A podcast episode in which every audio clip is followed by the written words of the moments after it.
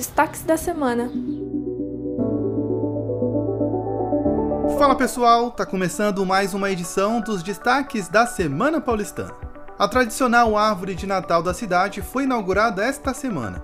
Para celebrar o mês festivo e a abertura, o evento contou com uma grande celebração com a chegada do Papai Noel, show da cantora Fafá de Belém e a participação de grande público. A novidade desse ano é que a árvore está em novo endereço, o Parque Vila Lobos, a visitação pode ser feita aos finais de semana, das 3 da tarde às 9 da noite, e é de graça.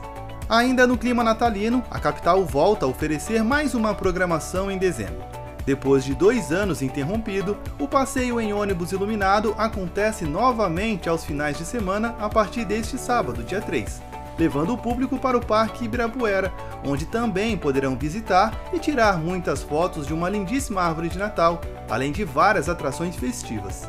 Os veículos saem de três locais diferentes: metrô Vila Matilde, Shopping Interlagos e Praça Charles Miller, aos sábados e domingos até o Natal, sempre a partir das 6 da tarde. O melhor de tudo é que o passeio é totalmente gratuito.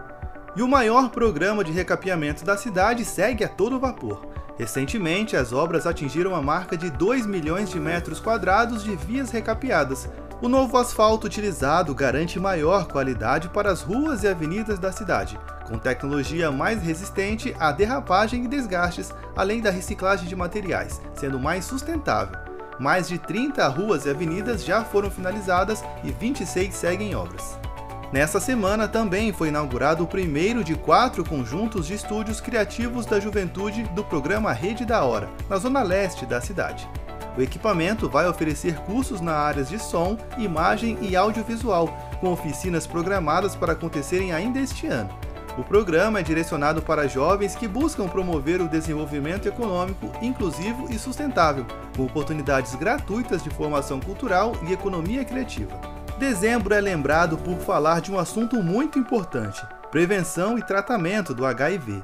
Durante todo o mês, acontece uma campanha para alertar a população sobre a importância de evitar a infecção do vírus causador da AIDS, além de divulgar informações importantes sobre o tratamento. Até o final de dezembro haverá ações especiais nas unidades básicas de saúde, mensagens em relógios de rua, em totens nos shoppings, além de iluminação especial vermelha em monumentos e prédios públicos da capital. E o polo de ecoturismo de Parelheiros está sendo o destaque da cidade de São Paulo na Abeta Summit, que começou nesta quinta-feira na Oca do Ibirapuera. O complexo turístico para amantes da natureza é apresentado para participantes do evento com passeios guiados e a divulgação das riquezas naturais ainda pouco conhecidas da maior cidade do hemisfério sul.